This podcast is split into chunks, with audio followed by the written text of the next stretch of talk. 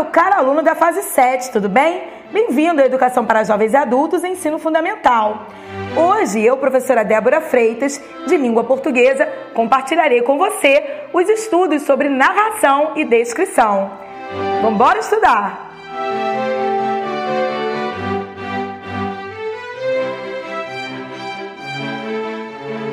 Vamos começar pela descrição?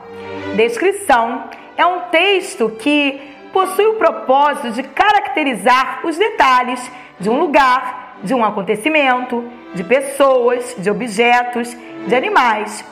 Em geral, pode também ocorrer dentro do texto narrativo, a fim de descrever os elementos narrativos como personagens e espaço. O texto descritivo auxilia o autor a transmitir suas impressões, sua visão pessoal de um fato. Uma boa descrição captura os detalhes de uma história, com o auxílio de muitos adjetivos, de muitas qualidades, e leva o leitor a quase que enxergar por si próprio o espaço onde ocorrem os fatos e o ambiente de medo, de suspense ou de alegria a partir da seleção das palavras. São exemplos de texto unicamente descritivo o currículo, o anúncio de classificados, a lista de compras e parte de reportagens, de relatos de viagens ou relatos históricos. Enfim, você usa o texto descritivo ao mencionar suas qualificações, por exemplo, em uma entrevista de emprego. Eu busco prática em atividades no setor de contabilidade. Inclusive, já fiz dois estágios com êxito em uma empresa multinacional. Ou procuro solucionar conflitos e sou dinâmico. Você se descreve, você fala o profissional que é, o que pretende desenvolver.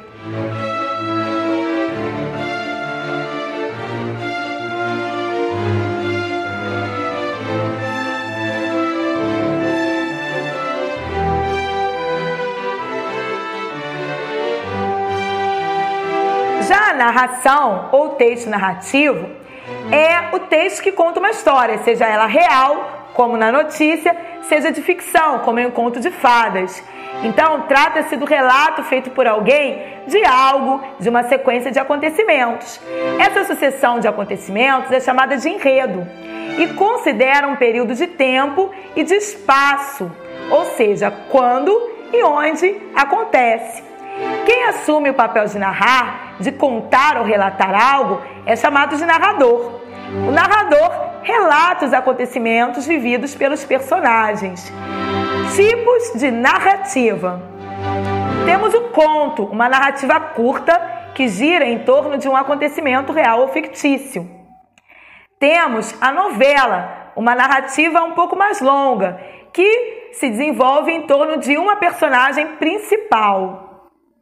E temos o romance, uma narrativa muito mais longa, que envolve várias tramas, mais personagens.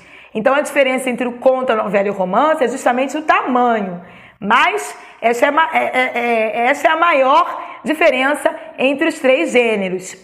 E temos a crônica, uma narrativa informal que tem como tema o cotidiano, falar de assuntos comuns que poderiam acontecer com quaisquer pessoas, só que leva ao humor, leva à reflexão, ao riso.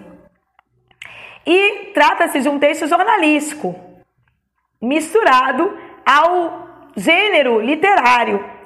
E por fim, temos como exemplo a fábula, uma narrativa que transmite mensagem de cunho moral. Mas também uma história em quadrinhos trata-se de um texto narrativo, certo? Então vamos conhecer a estrutura de uma narrativa.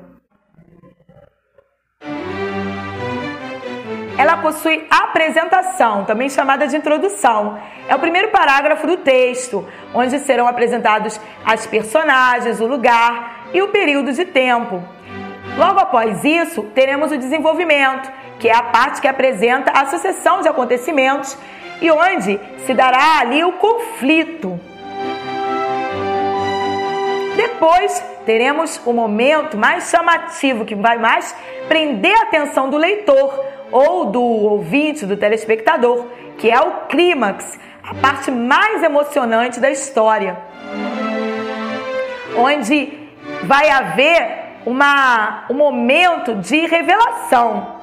Sabe aquele, aquela hora que você está assistindo a novela televisiva e vai para o anúncio ou termina a novela e vai para as cenas do próximo capítulo? Pois é, este é o momento do clímax.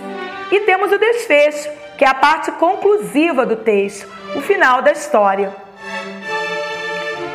Agora, elementos da narrativa.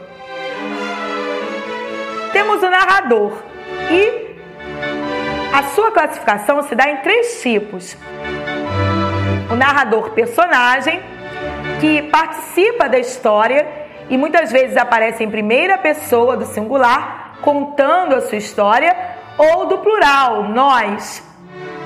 Então, a história é contada na perspectiva da personagem, da maneira com que ela enxerga a história.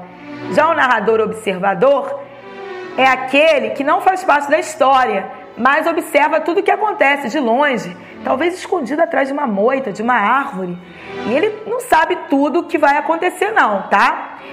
A narração é escrita em terceira pessoa.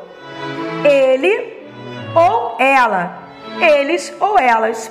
E por fim temos o narrador onisciente, que é aquele que sabe tudo da personagem.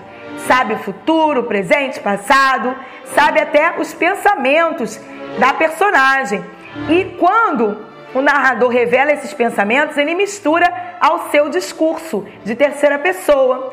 E os pensamentos estão em primeira pessoa. Então nós dizemos que muitas vezes o narrador onisciente escreve o seu discurso no discurso indireto livre, misturando a, o uso da terceira pessoa ao uso da primeira pessoa eu.